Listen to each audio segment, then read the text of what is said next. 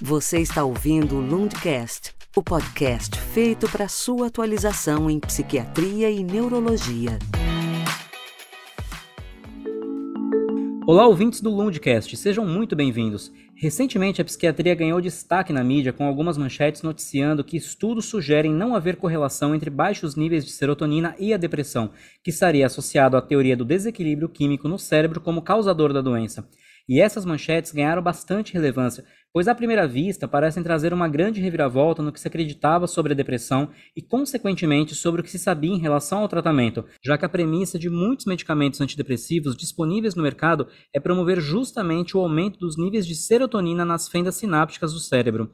As manchetes da mídia trouxeram preocupação para os profissionais de saúde mental, já que podem ser erroneamente interpretadas pela população leiga e eventualmente levar pacientes a desacreditarem do tratamento, até mesmo interrompendo o uso dos medicamentos sem indicação ou acompanhamentos adequados.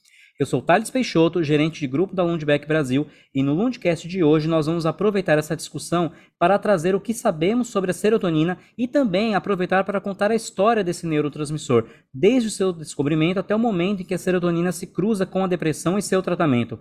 Vamos abordar a evolução dos tratamentos antidepressivos e seus objetivos ao longo do tempo. E para ter essa conversa, estou aqui com a doutora Juliana Bankovski, nossa diretora médica. Tudo bom, Juliana?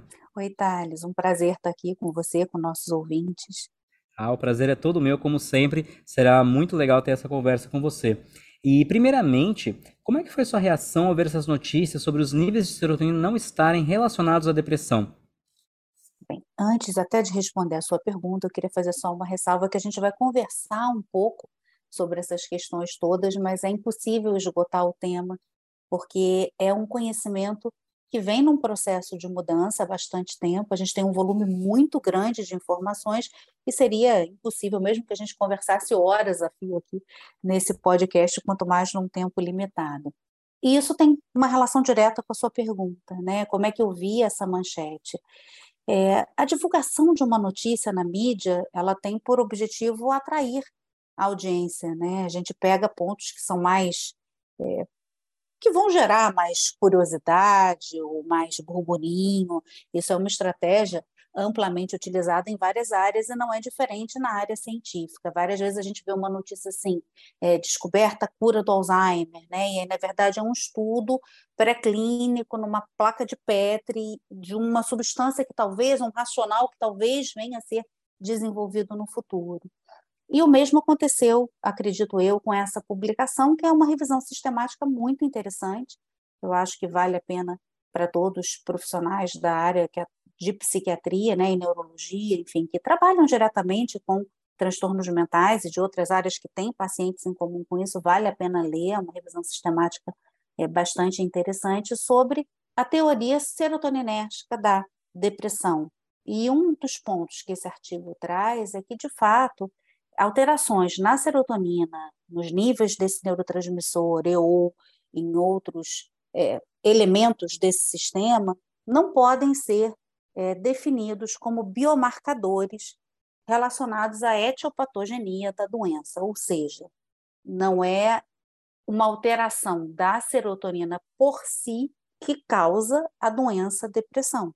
E como você bem trouxe, né, esse não é um conhecimento de fato novo. O que não quer dizer que modular a serotonina não seja vantajoso para o tratamento da depressão. Uma informação que também a gente já tem através de muitos estudos que foram realizados e que comprovam a eficácia de medicamentos que vão atuar é, nesse sistema de neurotransmissão, não só no da serotonina, mas em todos os outros com os quais esse neurotransmissor conversa, né? E um ponto interessante eu costumo sempre falar, né, que quando eu me formei, quando eu fiz a minha residência em psiquiatria, né, eu aprendi falando no início sobre os antidepressivos, por exemplo, é, que um atuava no sistema serotoninérgico, o outro, por exemplo, no serotoninérgico, no noradrenérgico, e era como se esses sistemas de neurotransmissor fossem estanques, como se não houvesse comunicação entre eles. E, na verdade, hoje é do conhecimento acadêmico que existe uma interação muito grande entre os sistemas de neurotransmissão, inclusive com uns influenciando aos outros, e não somente entre os sistemas de neurotransmissor, mas com processos é, de inflamação, com a comunicação entre áreas específicas do cérebro que formam circuitarias específicas. Então, o conhecimento ele vem avançando bastante nos últimos anos, e uma coisa é a gente falar de um método de intervenção terapêutica, outra coisa é a gente falar de uma base biológica da doença, ou seja, do que causa aquele processo de adoecimento, né? E são coisas bem distintas. Não, e, e, é bem importante ouvir você falando, porque as matérias na íntegra abordam a eficácia e a importância do tratamento antidepressivo. Quando você clica nas matérias, você tem essas informações. Mas a gente sabe que é muito comum, só com o título da notícia, esse tipo de matéria viralizar e as pessoas tirarem conclusões a partir daquilo. Você teve algum paciente te questionando sobre essas informações? Olha, eu ainda não tive pacientes me questionando, o artigo foi recentemente publicado, mas eu tenho certeza que essa semana ou na próxima eles virão, né? Assim, mas já tive amigos, já vi discussões entre grupos, né, de pessoas que trabalham na área da psiquiatria em relação a esses dados, né, diferentes entendimentos, diferentes interpretações, mas um burburinho de fato sendo trazido por esse elemento dessa revisão sistemática que na verdade não é diferente do que a gente já tinha hoje de conhecimento, né? A gente, o que, que a gente tem hoje de conhecimento né, das bases é, biológicas da doença, o que está por trás da biologia, ou na verdade da alteração biológica que leva ao adoecimento chamado de depressão ou transtorno depressivo recorrente, né? A gente sabe que existem sim aspectos relacionados a uma desregulação dos sistemas de neurotransmissão. Agora, se isso é causa ou consequência da doença, nós não temos evidências claras, mas nós sabemos existem evidências de que há uma desregulação no momento do adoecimento, né? Nós temos um, grupo de sinais e sintomas bem documentados que ajudam a gente a entender a doença. Existe um processo neuroinflamatório bem documentado e, e aspectos relacionados à biologia do estresse também bastante estudados. Existem aspectos relacionados a uma alteração do sistema glutamatérgico, que entra aí num desses sistemas de neurotransmissão, mas com aspecto específico relacionado a ele. Nós temos aspectos genéticos, nós temos aspectos ambientais, da influência do ambiente, podendo desencadear ou não a doença, é, questões relacionadas ao sistema de recompensa, que é um dos sistemas já desenhados dentro do cérebro, e a essa é, conexão, ou na verdade, alterações nessas áreas de conexão que a gente chama de circuitaria cerebral. Esse desafio que a gente tem na depressão, de ter várias frentes abertas de estudos e vários aspectos é, documentados e observados, tentando entender, compreender melhor a etiopatogenia da doença, ela não acontece só com a depressão. A gente tem isso na grande maioria, ou em todas as doenças, é, da área da psiquiatria. Né? E, e existe um movimento na tentativa de melhor compreender e de buscar, de fato, biomarcadores para que a gente possa não somente é, diagnosticar os pacientes, mas acompanhar a evolução do tratamento. Na verdade, esse é um dos maiores desafios da psiquiatria, que é a ausência de biomarcadores claros, né? Que eu acho que, sabendo quanto que você estuda essa temática, fica como um tema para um podcast específico sobre biomarcadores. O que, que você acha, Juliana? Acho que é um ótimo assunto. Eu, inclusive, peguei alguns artigos para ler é, sobre que saíram né, novidades relacionadas a esses aspectos de, de possíveis biomarcadores, mas não existe ainda um, algo que seja sedimentado, único. Né? Assim, quando eu trato, por exemplo, um paciente que tem diabetes, para eu fazer um diagnóstico da, desse processo de adoecimento, eu tenho uma alteração da glicemia no sangue, eu tenho um biomarcador específico. Além disso, eu tenho várias outras questões, claro, mas eu tenho um biomarcador que é fácil de mensurar, tanto para o diagnóstico da doença como para a evolução de um tratamento, de uma intervenção.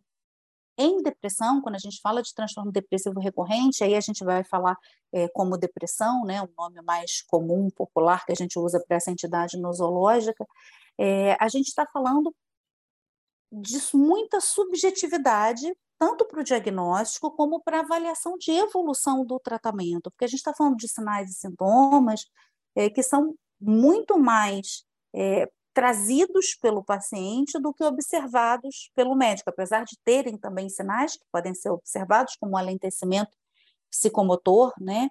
A gente está falando muito mais de queixas que são subjetivamente trazidas pelo paciente, que a gente não tem, às vezes, uma métrica precisa. Para alguns aspectos, a gente tem, por exemplo, para alterações cognitivas que transcorrem junto com as alterações de humor ou com outros aspectos da doença, mas como é que eu mensuro ou qualifico a vivência de ansiedade, por exemplo? Existe uma subjetividade no relato do paciente, né? É como dor também. Dor é uma experiência subjetiva, né? Então a gente não tem ali uma métrica específica relacionada a isso. E a falta dessas métricas e desses biomarcadores, elas é, dificultam, inclusive, o avanço da pesquisa, da pesquisa de tratamentos, inclusive, né? Porque você não tem um alvo farmacológico específico e um biomarcador específico para eu mensurar, é, é muito desafiador que eu consiga desenvolver um fármaco novo para o tratamento de um, ou uma, não necessariamente fármaco, uma intervenção, que não precisa ser farmacológica, para o tratamento de uma condição. Além desses dois aspectos que a gente falou, né, da ausência de alvos farmacológicos precisos, e isso tem muito a ver com eu não ter uma biologia precisa da doença ainda, né, clara, é, e, e, dos biomarcadores, existem os desafios de como a gente classifica as doenças, que também conversa com isso diretamente, e dos modelos animais, uma vez que os aspectos relacionados a, a, ao, ao humano, ao ser humano, aspectos evolutivos né, da nossa inteligência, da nossa cognição, eles só existem na nossa espécie e ficam muito difíceis de serem reproduzidos em modelos animais. Sim, e você falando, principalmente quando você trouxe a questão de causa e consequência, é, existe algum exemplo que você possa dar para os nossos ouvintes de outros medicamentos ou de outras situações onde você tem essa essa dúvida em relação à causa e consequência no tratamento? É, isso é muito, muito bom. Assim, eu brinco muito, falo com os pacientes, às vezes, quando eles trazem esse questionamento, né? Eles não trouxeram ainda, em função dessa publicação, mas trarão, porque ela saiu na mídia leiga, né? Vários jornais trouxeram essa matéria em mídia social. É, mas de volta e meia tem algumas notícias assim na mídia, e aí os pacientes chegam para mim e falam: Ah, doutor, eu tenho depressão, é porque eu tenho baixa de serotonina no cérebro. Então eu já tenho aí uma forma né, de, de conversar com os pacientes e explicar isso. Na verdade, a gente tem aí um possível conjunto de alterações nesse órgão, sim, no cérebro, né, que é o órgão é, que adoece, mas não é tão simples quanto uma baixa de serotonina, que eu vou lá, aumento a serotonina e por isso eu conserto. Um paralelo é, que eu costumo fazer com os pacientes é a questão do corticoide, né? O fato de eu tratar, por exemplo, um processo inflamatório com um corticoide não quer dizer que a inflamação seja causada pela ausência do corticoide. Então, é algo que a gente tem que. E os pacientes costumam entender bem essa analogia. Né? Assim, o fato de eu modular o sistema serotoninérgico, e aí eu não estou falando só de aumentar os níveis séricos da serotonina, porque esse já é um entendimento que a gente tem hoje também, que aumentar indiscriminadamente os níveis séricos de serotonina traz coisas positivas, mas traz coisas negativas também, aspectos negativos para o paciente, como piora de alguns sintomas ou mesmo surgimento de alguns sintomas, como é um embotamento secundário a isso, né? Um embotamento afetivo que pode ocorrer secundário ao uso de medicamentos antidepressivos que atuam em sistemas serotoninérgico e noradrenérgico. Mas eu sei que ao modular esse sistema de neurotransmissão, se iniciam cascatas, e aí o conhecimento vai até algum ponto, a gente já sabe de eventos que acontecem nas sinapses, a gente já sabe de eventos que acontecem a nível de segundo mensageiro intracelular, né? o conhecimento vem avançando nesse sentido, mas a gente sabe que ocorre, ocorrem cascatas de eventos que resultam num benefício clínico, que é avaliado em estudos clínicos e que a gente tem um parâmetro de melhora de eficácia muito claro.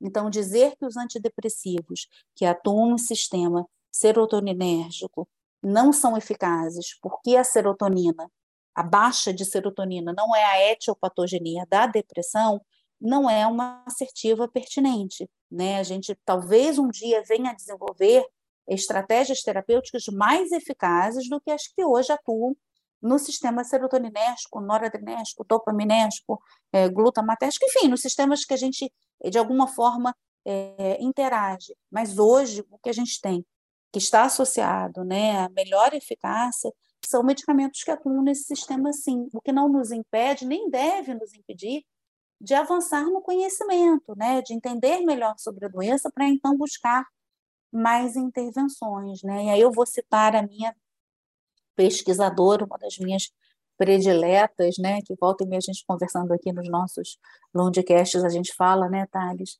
é um trabalho de um grupo, não é só dela, claro, mas da Liane Williams, que é justamente entender é, como pacientes que têm alterações em diferentes circuitarias cerebrais respondem a diferentes intervenções terapêuticas, porque talvez o caminho não seja só pensar e classificar os pacientes como a gente faz hoje, é, em síndromes a partir de um determinado grupo de sintomas, e sim avaliar outros parâmetros, como, por exemplo, alterações na circuitaria, porque a gente vê que, às vezes, pacientes que hoje a gente classifica é, com doenças, quantidades nosológicas que são diferentes, eles vão responder de forma parecida a uma determinada intervenção terapêutica. E às vezes pacientes que a gente classifica da mesma forma, com a mesma doença, eles não respondem de forma parecida ou adequada a uma determinada intervenção, o que quer dizer que existem outras alterações aí que precisam ser melhor compreendidas para que a gente possa então desenvolver intervenções mais precisas, né? Eu achei muito legal esse exemplo do do corticoide, tenho certeza que vários colegas vão utilizar porque é muito claro, muito fácil de entender que nem sempre tem uma relação direta de falta com a, com a, com uma doença. Muito legal mesmo. E, Juliana, a serotonina é uma conhecida da psiquiatria há muito tempo. E a gente já estava planejando gravar um episódio para contar um pouco dessa história e se encaixou muito bem essa notícia que foi muito recente para trazer contexto até para esse, esse histórico todo. Em que momento que ela foi descoberta e como é que ela se transformou nesse potencial alvo para o tratamento antidepressivo?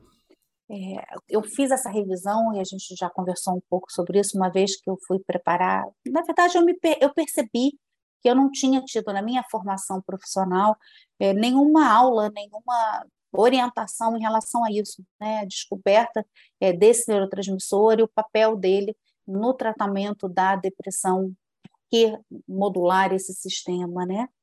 E eu li um editorial, que é um editorial de 2013, já tem aí algum tempo, que é um, um editorial da Donatella é, Marazzi, e elas, o nome do editorial é Depressão e Serotonina, uma história sem fim.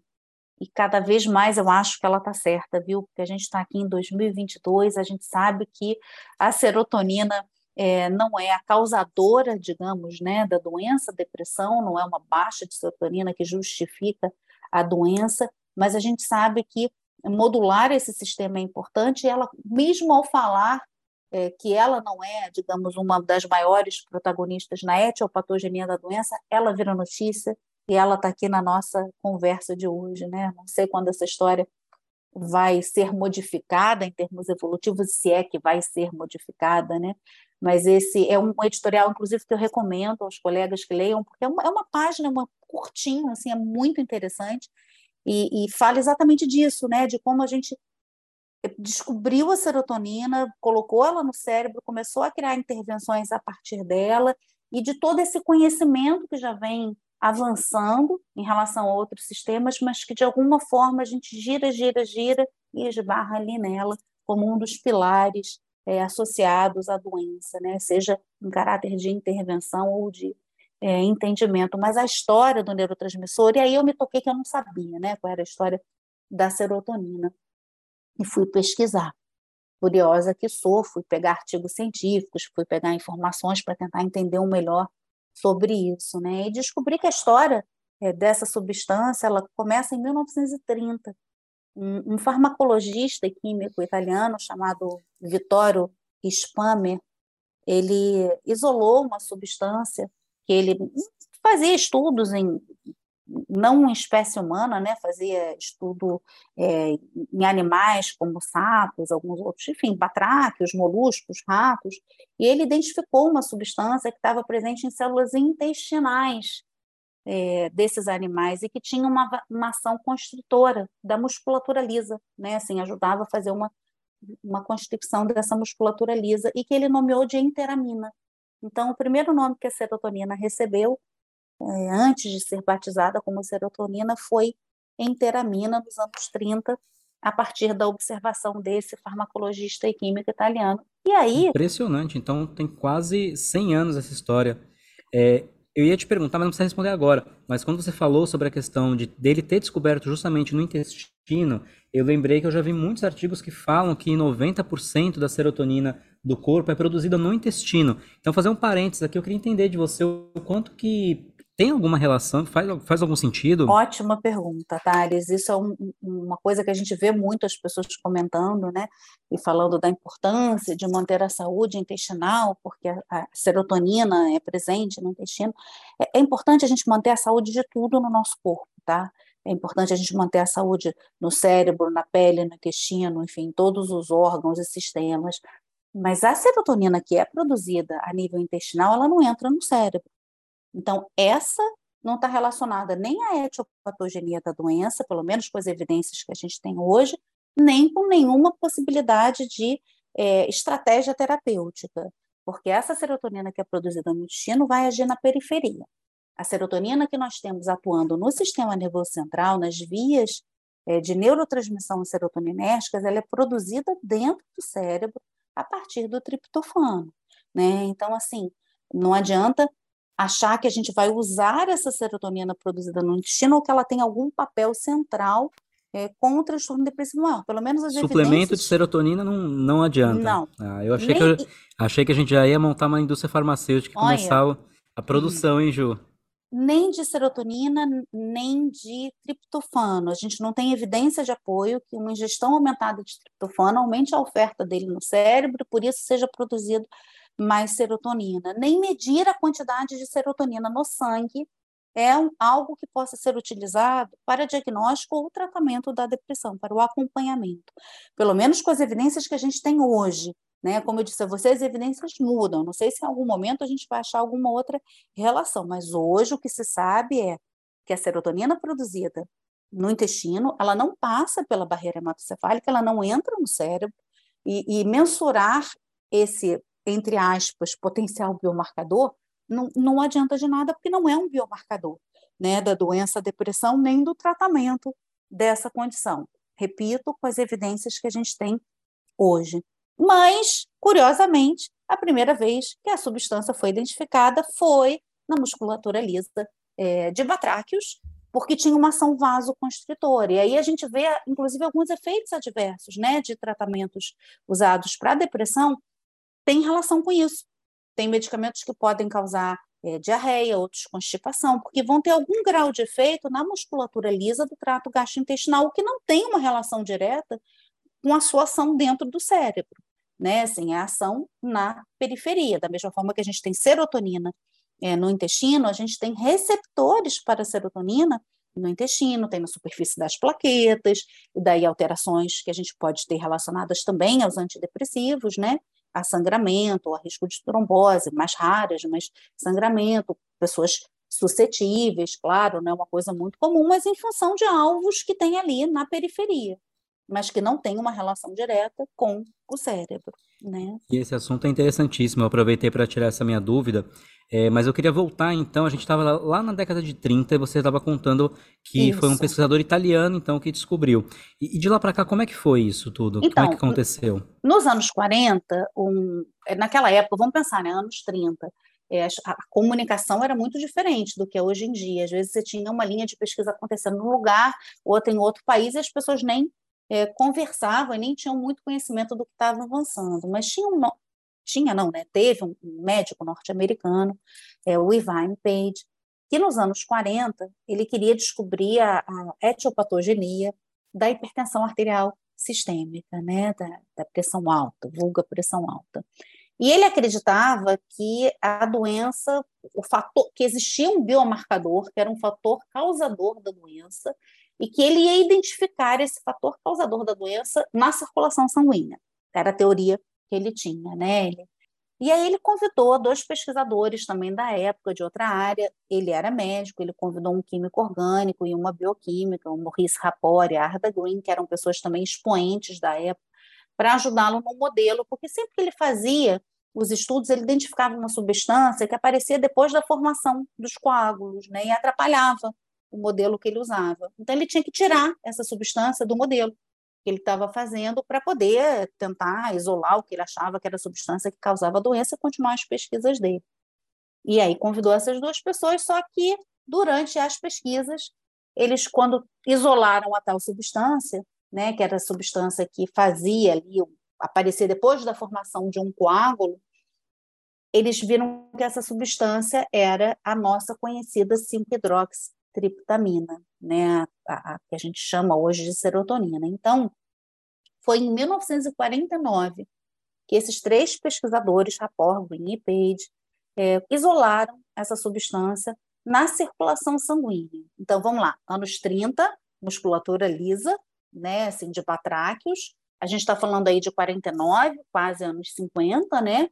A substância foi isolada na corrente sanguínea, na circulação sanguínea, como algo que aparecia depois da formação de um trombo. Eles não conseguiram descobrir a causa da hipertensão arterial sistêmica, é, foi uma grande frustração para o Page, porque esse era o objetivo dele, mas eles descobriram aí a nossa substância, que tinha uma ação vasoconstrictora também, periférica, e que aparecia depois da formação é, do coágulo, era uma substância endógena, né, que era liberada. De novo, periferia, né, a gente não colocou ainda a serotonina no cérebro, e talvez seja essa a sua próxima pergunta, né, Thales? Quando que a gente entende que ela ah, tá eu ia lá perguntar, central. Né? Exato, né? mas eu também ia perguntar se nesse momento já foi batizado de serotonina ou ainda não. Era 5-hidroxitriptamina, né? Que é o nome que a gente chama da serotonina, é o nome da, é, da, da, da, substância Sim, isolada, né? Mas que é. já mudou o nome porque antes o pesquisador italiano chamou de enteramina. Enteramina, porque é, então já que era só no intestino, sistema Perfeito. entérico.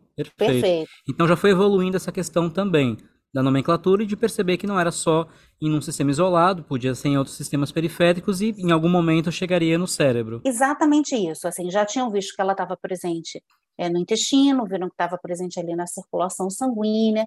E aí chega uma personagem dessa história que é uma personagem fantástica, porque foi uma mulher de 26 anos de idade, uma moça jovem, né, para a época, nos anos 50, chamada Beth Tuarog, uma bioquímica norte-americana, que era uma pessoa muito estudiosa. E, e os, o, o Vitório, lá nos anos 30, ele tentou, eu acho que eu não comentei isso aqui com você, identificar a serotonina no cérebro dos bichinhos lá que ele estudava, e ele não achou no tecido cerebral. Os métodos que ele tinha né, nos anos 30 não permitiram a identificação da substância no tecido cerebral, mas ele tentou. É, e nos anos 50, depois das pesquisas do Rapport, Green e Page, do grupo, eles começaram a poder sintetizar a serotonina. E aí outros modelos animais começaram a ser feitos é, de uma forma mais estruturada e com melhores técnicas, de forma a permitir a identificação da substância, porque ela também podia ser sintetizada, ser utilizada para comparação, né? ela ficou mais fácil de isolar a substância. E a Beth Tuarog, ela conhecia as pesquisas do Vitório e ela conhecia as pesquisas desse outro grupo também. E vendo a substância e vendo o racional por trás da substância, né, ela conhecia o conceito de neurotransmissores, a gente conhecia nessa época bem a acetilcolina e a norepinefrina, já tinham sido é, documentadas como neurotransmissores cerebrais, é, e ela, pensando nessa substância e pensando nessas pesquisas, nesses dados, ela tentou achar a substância, falou, eu vou fazer aqui modelos para tentar identificar essa substância no sistema nervoso central, no cérebro de outras espécies. Né? Na verdade, ela começou as pesquisas delas com, com moluscos, porque ela via uma semelhança da serotonina com derivados do ergot na estrutura, e isso foi o racional para que ela pensasse que talvez estivesse presente no cérebro de mamíferos, né, a substância. Então, ela inicialmente fez a pesquisa é, observando no cérebro de moluscos, ela foi bem sucedida, e em 1953 foi a primeira vez na história da humanidade que a gente colocou a serotonina no cérebro de um mamífero. Né? Assim, que a gente identificou a substância 5-hidroxitriptamina, serotonina, como um neurotransmissor existente no cérebro de mamíferos. A gente está chegando aí em 2023, né? Isso aconteceu em 1953. Não tem é, tanto é, tempo é assim, recente, né? Exatamente. Bem, bem interessante pensar que, então, é a primeira vez que começa todo um campo de estudo de algo que hoje em dia é amplamente conhecido e utilizado.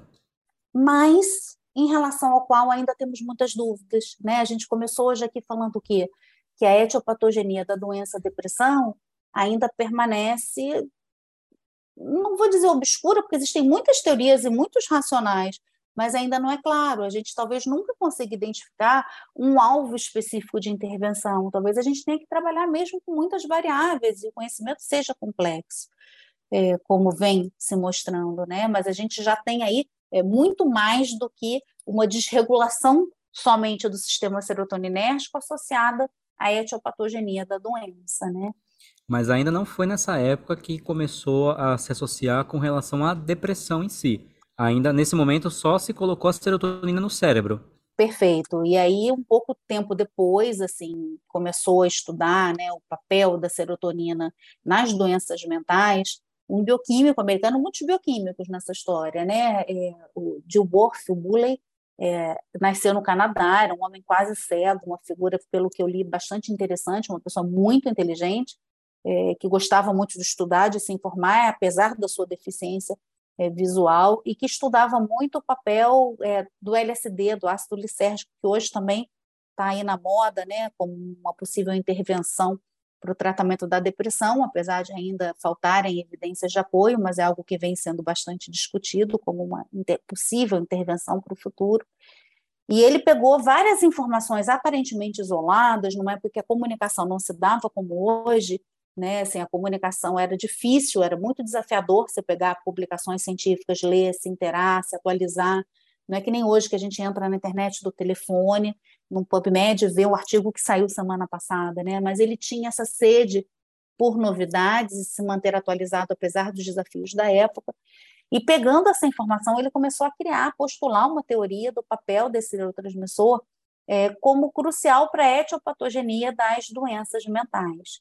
Esse foi o início dessa história, né? Assim, o primeiro trabalho que ele fez, que foi que ele colocava um papel da serotonina nas, relacionado às doenças mentais, e não somente depressão, várias doenças mentais.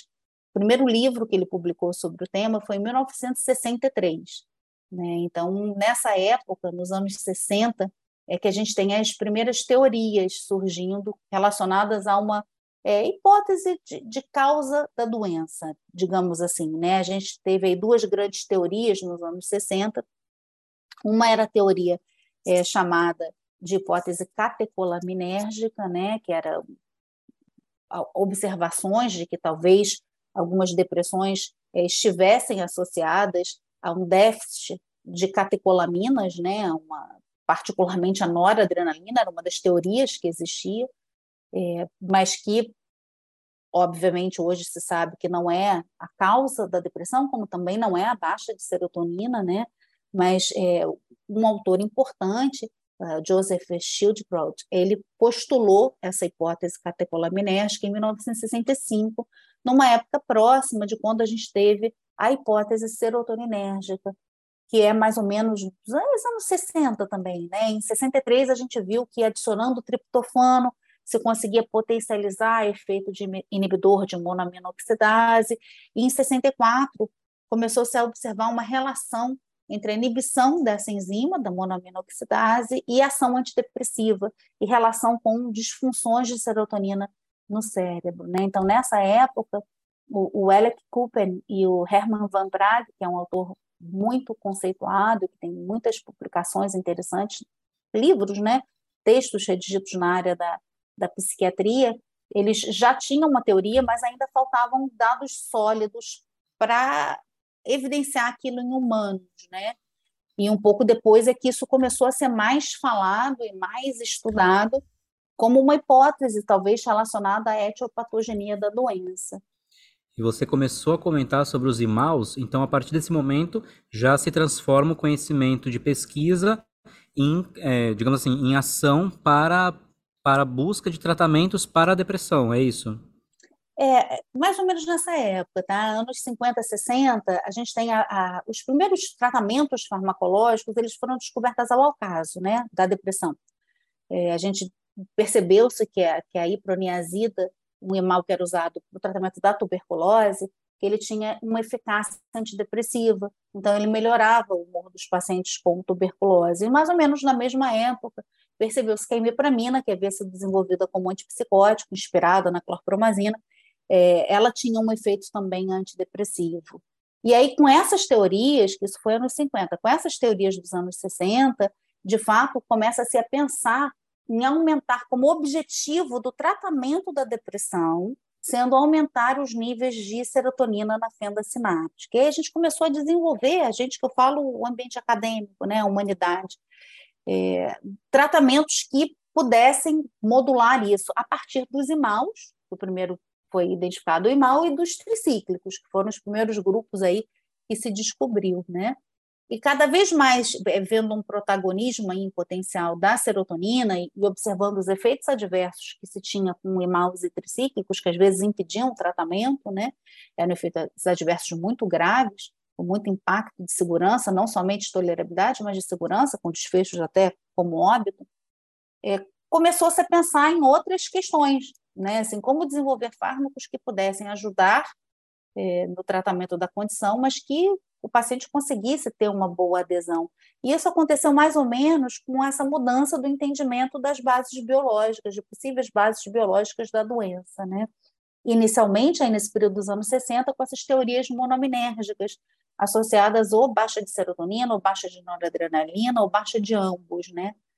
E a gente vem, a, a hipótese serotoninérgica da depressão, é, mais como uma possível etiopatogenia da doença mesmo, né, que era oposta àquela hipótese lá catecolaminérgica, ela, ela veio trazida né, por, por Lapan e, e por Oxenkrug nos anos 70.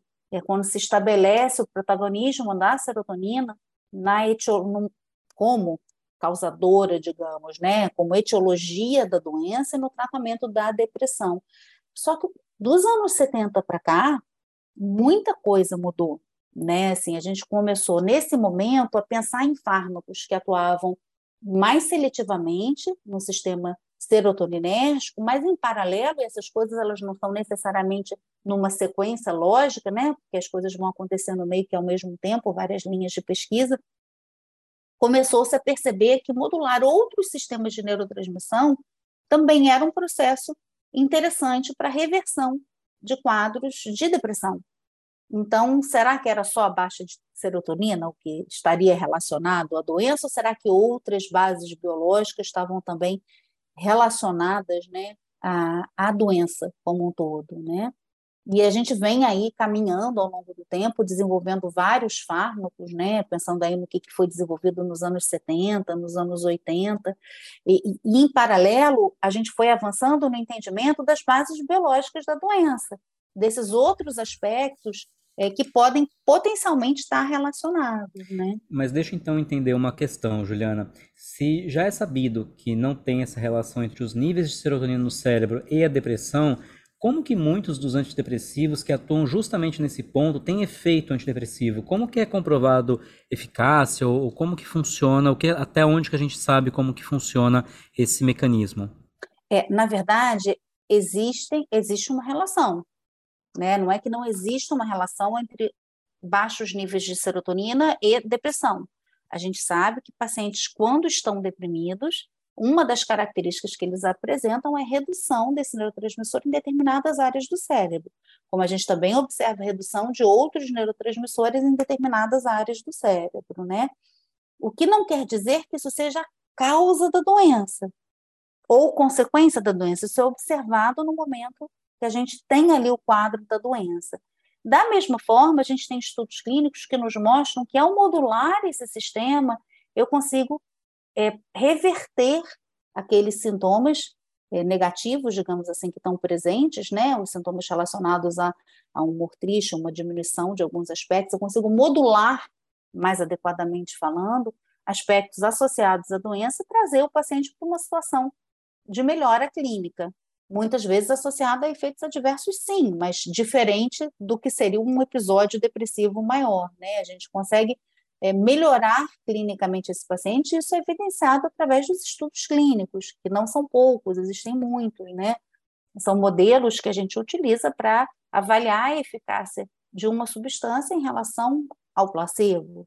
Então, a gente percebe um benefício clínico claro e, e, com as drogas que vieram sendo desenvolvidas nos anos 70, 80, 90, com benefícios muito claros de tolerabilidade e segurança, e inclusive alguns aspectos de benefícios de eficácia, talvez pela modulação de alguns outros sistemas de neurotransmissão. Mas o que é eficaz no tratamento da depressão não, não são somente, hoje, né, o que a gente tem de evidência, é, intervenções farmacológicas. A gente sabe, por exemplo, que eletroconvulsoterapia é um tratamento eficaz, a gente sabe que estimulação magnética transcraniana, em algumas situações, se mostra eficaz.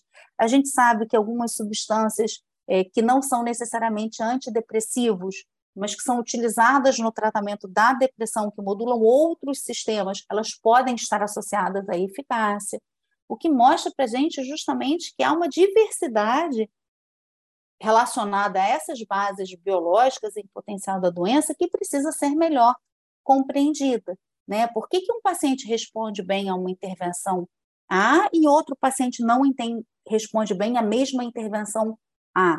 Né? Então, acho que um dos grandes pontos que a gente vem avançando dos anos 2000 para cá, e, e, é o momento que a gente está vivendo, e é o que a gente tem que observar em termos de novas publicações para o futuro, é o que a gente chama hoje de é, medicina de precisão, são as bases do que vai nos levar para uma estratégia terapêutica mais precisa para os pacientes, né? entender melhor a biologia por detrás da doença, né? a gente pegar informações das características do indivíduo, pegar características relacionadas a uma é, bioassinatura molecular, né, aspectos relacionados à genética, proteômica, epigenética, aspectos ali da população adoecida, né, com, com isso que a gente chama hoje de depressão, a gente fazendo uma análise dos circuitos neurais, documentar e ver que alterações podem ser evidenciadas, das neurociências cognitivas, esse é um aspecto muito importante, né, entender é, é, essa é uma área que hoje em dia é uma área de estudo maior da neuropsicologia. A medicina não investe tanto no entendimento dessa área chamada de neurociência cognitiva, e a gente tem aspectos muito importantes relacionados à rede de saliência, de controle cognitivo, do afeto negativo, da atenção, da memória, né, que a gente vê alterações, parâmetros de alteração dependendo da doença ou das características de cada indivíduo muito diferentes, independentemente daquela caixinha que a gente colocou é, pelas classificações como a gente as utiliza hoje, pela classificação internacional de doenças ou pelo manual é, de estatística, né, o DSM-5 da Associação de Psiquiatria Norte-Americana, né, de diagnóstico e estatística. Influências também do ambiente, né, assim, o que, que isso está correlacionado, e da fisiologia né, do, do cérebro. Pegando esses dados todos e analisando através, por exemplo, do que a gente chama hoje de Big Data, né, uma análise de dados, a gente está tentando criar referências, parâmetros, né, é, que a gente possa, de alguma forma, criar é, é, bases que a gente possa depois desenvolver intervenções né, para o tratamento dessa doença. É, isso parece um pouco vago, talvez eu falando, né? São muitas variáveis, a gente tem aí nesse pacote também a conectômica, por exemplo, que tem a ver com, as, com a circuitaria né, neural e como a gente analisa, mas isso são várias frentes que foram abertas de conhecimento dentro desse campo amplo que a gente chama hoje de neurociências ou neurociência, Existem vários projetos em andamento e um macro projeto, que é o ARDOC, que está compilando essas informações até para a gente repensar como a gente classifica as doenças e como a gente desenha os estudos clínicos, para que então a gente possa pensar em intervenções. Então, assim, o cérebro ele é muito difícil de ser estudado. O fato dele estar dentro de uma caixa craniana, uma caixa óssea, né, e de ter vários circuitos e depender de, por exemplo, neuroimagem, de diversos aspectos de subjetividade, a gente não conseguir ainda ter um biomarcador preciso, ele traz um desafio aí muito grande, que não pode paralisar o clínico, né? Eu acho que esse é um ponto chave aqui na nossa conversa de hoje, relacionada, por exemplo, a essa publicação e isso que a gente está falando. O fato de eu saber que não é a baixa de serotonina por si só que causa depressão, e de eu estar trazendo aqui para você informações de muitas variáveis que para algumas pessoas talvez leigas ou que não sejam da área específica assuste, né? Mas que tanto tanta coisa essa que eu tenho que estudar e ver e saber, são áreas né, diferentes, isso não impede que a gente utilize o que a gente tem de conhecimento hoje sobre possíveis intervenções para o tratamento da condição é, para ajudar os pacientes. O paciente está ali, existe um conhecimento que já é bem sedimentado, que é, por exemplo, o uso dos fármacos que a gente tem hoje, né, não só dos fármacos, mas de outras intervenções, como eu citei aqui, para o tratamento dessa condição, da depressão.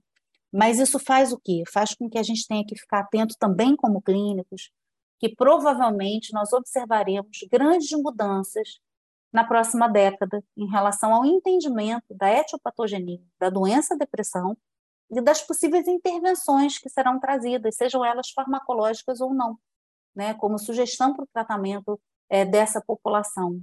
Lembrando que cada caixinha dessa de área que a gente está estudando, quando eu vou tentar desenvolver uma intervenção terapêutica, eu tenho que pensar num estudo clínico, né? Eu tenho que pensar não só no estudo clínico, mas num programa de desenvolvimento, né?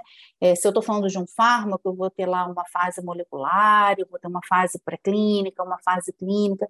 Então, é um processo demorado o fato do conhecimento avançar a nível molecular não, não conversa diretamente com a intervenção chegar na ponta para o clínico poder usar para o paciente, porque tem um tempo aí até que eu pegue esse conhecimento, use como um racional para desenvolver uma intervenção e essa intervenção possa chegar para ser utilizada na prática clínica, né? E como a gente conversou, algumas descobertas antigamente que foram feitas por acaso, e talvez até hoje algumas são feitas por acaso, mas o quanto que conforme a ciência vai evoluindo, a gente tem uma base de precisão, que você chamou, né, de pesquisa baseada em precisão, para poder desenhar alvos que façam mais sentido e, e atuar neles para avançar mais rápido. Apesar de todo esse tempo de pesquisa que você comentou, hoje a gente consegue avançar mais rápido por causa desse conhecimento passado. Com certeza. Então, assim, se a gente acha que é muito tempo, o tempo que a gente leva hoje, já é muito menos do que já foi um dia.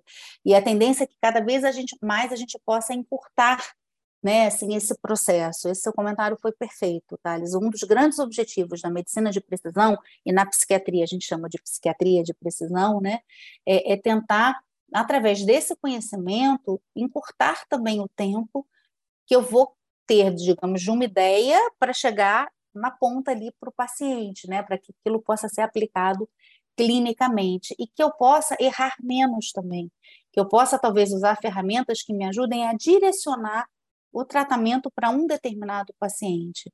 Mas muito do que a gente acreditou que a gente conseguiria obter com a medicina de precisão e esse movimento do ARDOC, é, ele começou em 2008 e a gente está aqui em 2022 e ele ainda é um projeto de é, compilar informações, a gente ainda não tem um resultado, por exemplo, claro em relação à depressão, apesar de já ter avançado muito, já ter descoberto muitas coisas, ele é um processo que tem um tempo aí, né, que acontece, a, a gente tem que ter em mente que a gente tem que estar atento a tudo que vem sendo publicado e sendo trazido, porque o objetivo é que a gente possa ajudar ao paciente, mas que a gente também tenha uma visão crítica do que vem sendo publicado e trazido, porque a gente acreditava lá no início, era o que eu vinha falando, que esses processos iam ser, talvez, algumas vezes, até mais rápidos do que eles são hoje. Um dos exemplos que a gente tem, por exemplo, é a farmacogenética.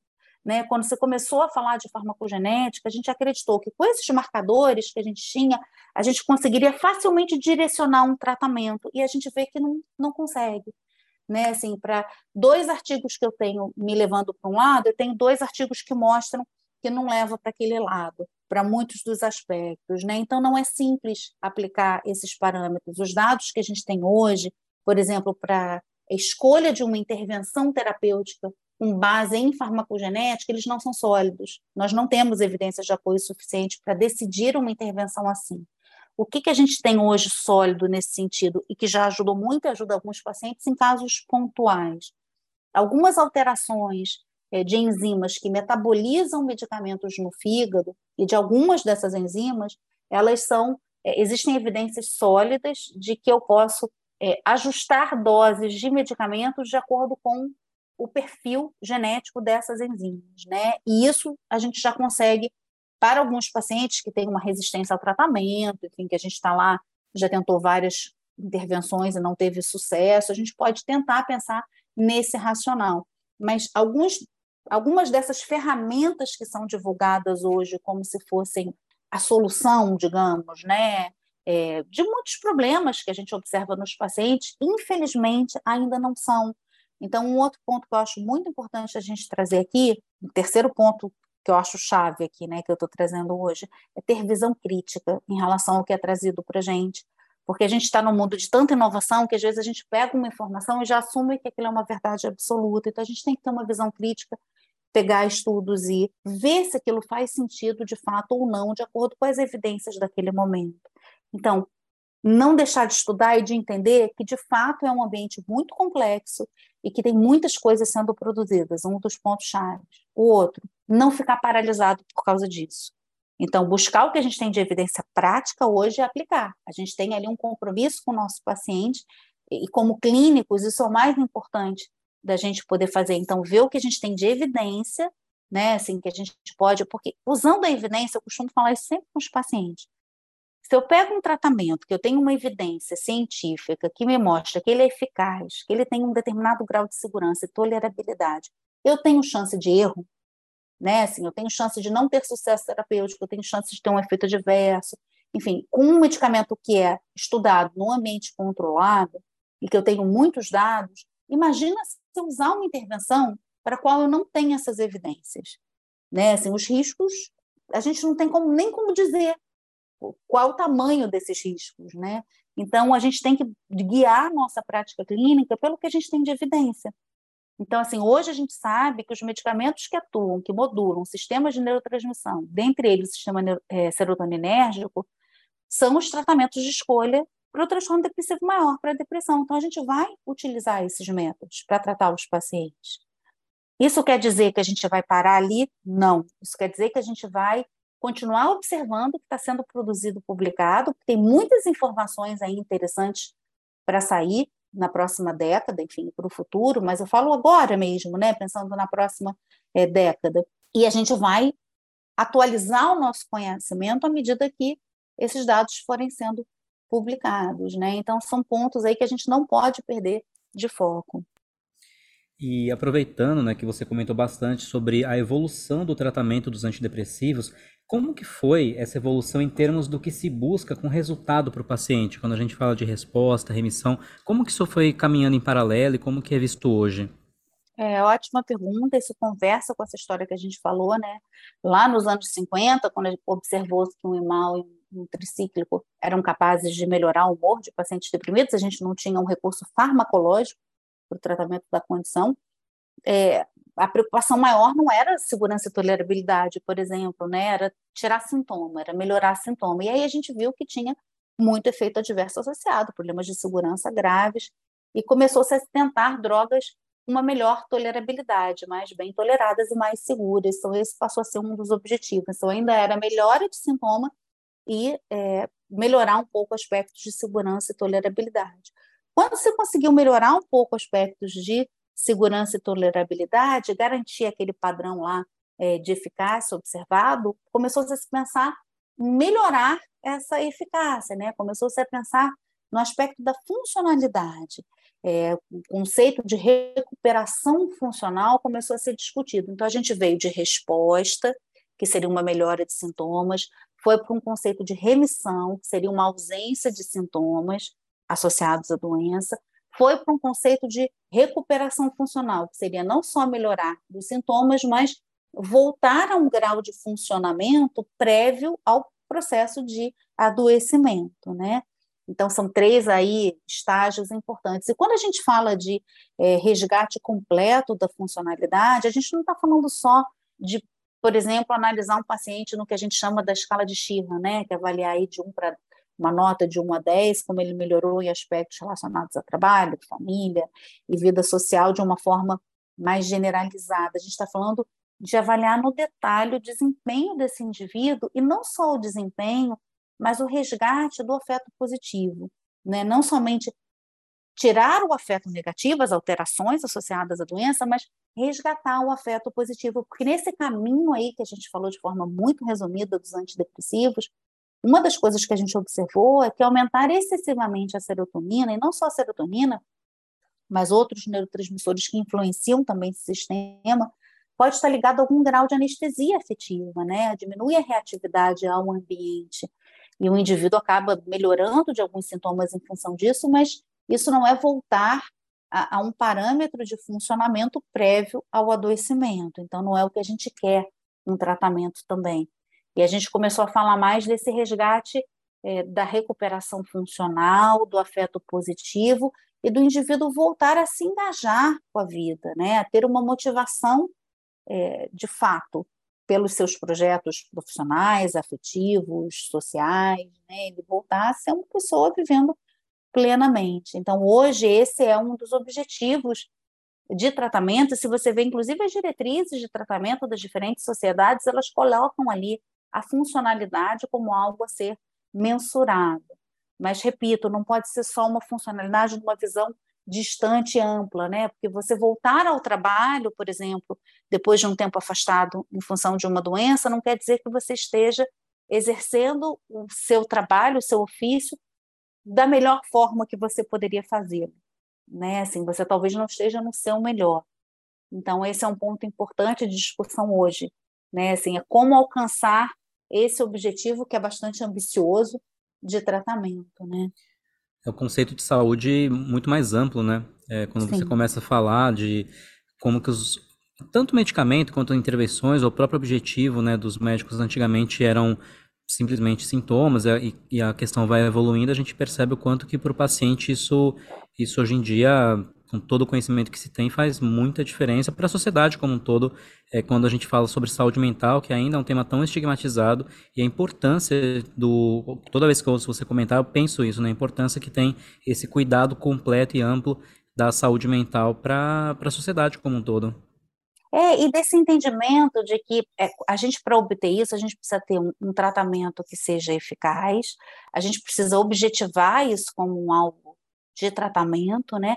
E a gente precisa entender melhor a doença, entender melhor o que os tratamentos fazem, uma vez que a gente utiliza um remédio. Porque, assim, eu dizer que também que um medicamento que atua, por exemplo, num determinado alvo serotoninérgico ou num, num, transportador de serotonina que aumenta a serotonina, somente aumentar a serotonina na fenda sináptica, é muito superficial. Hoje em dia, o conceito de plasticidade neuronal é um conceito muito bem estabelecido, isso dos anos 2000 para cá, né? Como a gente falou, que é mais ou menos essa época que a gente vem todo esse trabalho de é, medicina de precisão. A gente sabe que o antidepressivo demora algum tempo para fazer efeito, justamente porque existem adaptações ocorrendo no cérebro a nível neuronal. Né, é uma consequência da administração desses fármacos. Vão acontecendo mudanças a nível de outros mensageiros é, celulares, né, é, e que vão interferir com RNA, enfim, com, com neurotrofinas, com proteínas quinases, são outros, com proteínas G, são outros processos aí que vêm sendo estudados e documentados, mas que têm uma relação com a administração desses fármacos. Então, não é só aumentar, não é tão simples quanto é, depressão é baixa de serotonina e tratar a depressão é aumentar a serotonina na fenda sináptica. A gente precisa entender melhor, não no detalhe, claro, né, mas entender melhor esses avanços da medicina, até para que a gente entenda melhor o que, que acontece com o cérebro do paciente da gente quando a gente usa uma determinada intervenção. Não, e esse recado é fundamental. E até para ajudar a nossa audiência a buscar esse conhecimento, a gente tem o quadro Sinapse, que eu costumo trazer né, quando a gente está se aproximando do final desse episódio, como esse episódio interessantíssimo aqui com você, Juliana. E eu queria pedir para você trazer alguns é, pontos para a gente colocar no Sinapse, as referências científicas, leituras que você acha interessante para ajudar a audiência nesse, nesse aprofundamento. Trago sim. Acho que os pontos a gente já falou bastante, né? Eu repeti até alguns deles aqui algumas vezes. É, é, a gente não pode perder de vista o que, que a gente tem hoje de recurso para ajudar o paciente, mas também não pode perder de vista o que está acontecendo aí de avanço de conhecimento.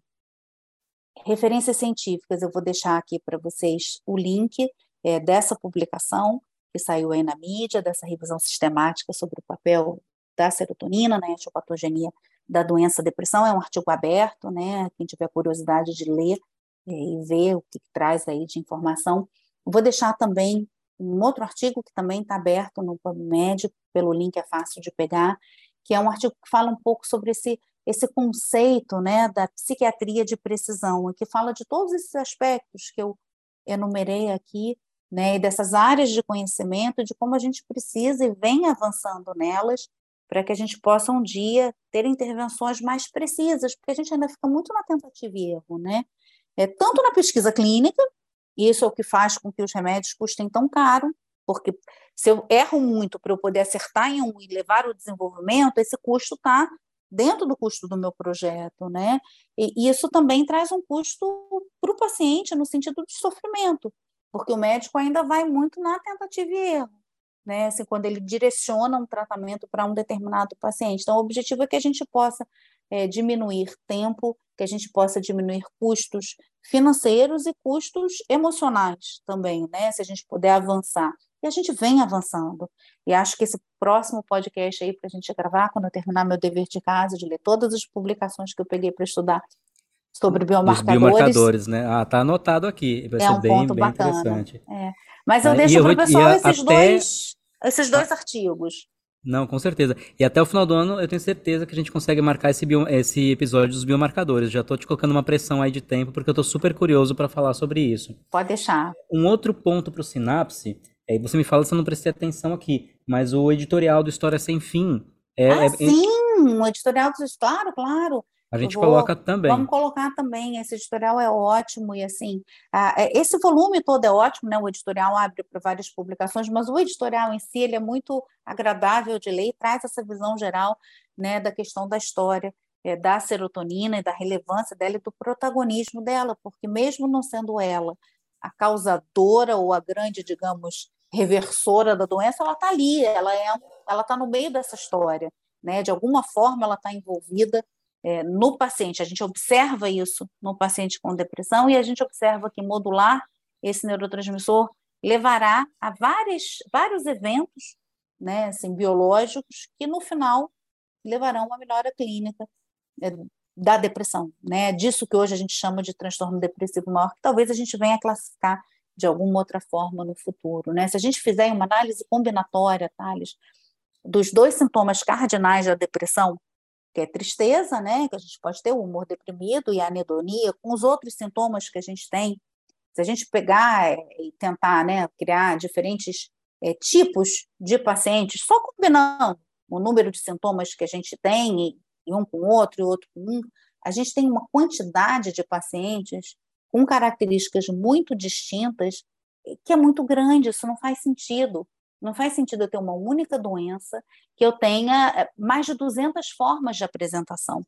Né? Assim, se a gente considerar, assim, se a gente pegar esses aspectos e fizer, tem, ah, vou deixar essa publicação aqui também para o pessoal ler, que é bem bacana, que fala sobre essa heterogeneidade, né? ou heterogeneidade, acho que é a palavra mais correta, é, como se pudessem ser, como se pudessem ser doenças diferentes. Talvez sejam, né? Talvez a gente esteja agrupando aí no mesmo saco de gato é, doenças distintas com o mesmo nome. Lembra que Essa eu falei? é a pesquisa da sua. Não, não é isso que eu ia da sua Hero? Não, não é. Mas estou fazendo aqui, a... eu ia fazer um link com ela e foi perfeito seu raciocínio desse link, né? É, a pesquisa da Eliane Williams traz um pouco disso, né? Porque ela mostra que pacientes, por exemplo, é, que têm uma doença que hoje a gente classifica como transtorno de ansiedade generalizada, e outro que a gente classifica como tendo transtorno depressivo maior, talvez em termos de conectômico, ou seja, de alterações na circuitaria neural, na circuitaria cerebral, eles têm o mesmo parâmetro de alteração. E a gente está classificando como doenças diferentes e pensando em intervenções terapêuticas diferentes. Talvez a intervenção terapêutica tenha que ser a mesma. Então, isso tudo conversa entre si, isso tudo fala o quê? Que a forma como a gente classifica as doenças hoje, ela não é a melhor forma né, a forma como a gente utiliza hoje essa classificação é, dos pacientes com transtornos depressivos e ansiosos, ela não é adequada para a escolha da intervenção, mas é o que a gente tem. Aí, voltando para aquele assunto que a gente falou, a gente está aqui o tempo todo nessa dicotomia, né? Olhar para o grande, para o complexo, para as informações que existem, ficar atento ao que vai mudar em relação a isso, mas, ao mesmo tempo, pegar o que a gente tem hoje e usar de forma aplicada para trazer benefício para o paciente mas sem tirar de mente que existem essas variáveis, né? Então a gente não pode achar que é só uma caixinha e que a gente vai ficar ali porque não vai. né? Assim, a, esse conhecimento ele vem avançando, em algum momento a gente vai conseguir dar outros, é, outras mudanças, aí, outros saltos incrementais, é, mas a gente não pode perder de vista o que a gente tem hoje de recurso. Fantástico, Juliana. Eu adorei a nossa conversa. É, eu queria convidar os nossos ouvintes a verem aqui na descrição todas as informações que a gente acabou de colocar no Sinapse. Eu imagino que esse vai ser um dos sinapses mais ricos que a gente vai poder providenciar para vocês. Então fica aqui o convite. Também aproveito para pedir para vocês compartilharem esse episódio com colegas, é, com co qualquer público leigo que inclusive possa ter é, alguma, algum interesse no assunto, tirar dúvidas, que é um tema importantíssimo. Também convidá-los para conhecer a Progress in Mind Brasil, que é a nossa plataforma de atualização médica continuada. Lembrar que nós temos um canal do Telegram. Esse canal a gente divulga as informações em tempo real para que vocês saibam quando uma notícia nova aparece lá no, no, nosso portal. E a Progress Mind Brasil tem perfis nas redes sociais como Instagram, Facebook, LinkedIn, para que você fique por dentro de tudo que sai aqui no nosso portal. Por último, lembrá-los que qualquer dúvida ou sugestão, basta mandar um e-mail para lundcast.lundbeck.com que teremos o prazer de ler as suas críticas, sugestões, comentários para que a gente consiga trabalhar cada vez mais conectado com o público que nos ouve, que é um público cada vez maior e que eu fico muito feliz e orgulhoso de saber que a nossa audiência tem crescido. A gente está ficando famoso, viu, Juliana? Que bom. E é bom que a gente esteja aqui é, divulgando informações tão relevantes. Eu estou aqui pensando, né? Eu sou a rainha do, do brainstorm da chuva de palpite, eu vou pensando e os criativócitos vão sendo ativados. É, eu, eu vou botar aqui também para o pessoal o link do Ardoc. Né, eu acho que é um, uma plataforma muito interessante que eles vão poder, é, quem não conhece, né, buscar informações para entender um pouco mais desses avanços, né? Assim, de que tipos de informação a gente tem ali e como é que a gente olha para as neurociências hoje. Muito obrigada, obrigada pela oportunidade de trazer essas informações, obrigada pela condução aqui, Thales, e obrigada a todos que estão nos ouvindo e que eu tenho certeza que estão preocupados em fazer o melhor hoje pelos seus pacientes e se manter atualizados para continuar sempre fazendo o melhor. Também agradeço, obrigado a todos os ouvintes e até a próxima. Até. O Lundcast é produzido pela Lundbeck Brasil em oferecimento da Progress in Mind, o Centro de Recursos para Psiquiatria e Neurologia. Este conteúdo é destinado a profissionais de saúde habilitados a prescrever ou dispensar medicamentos.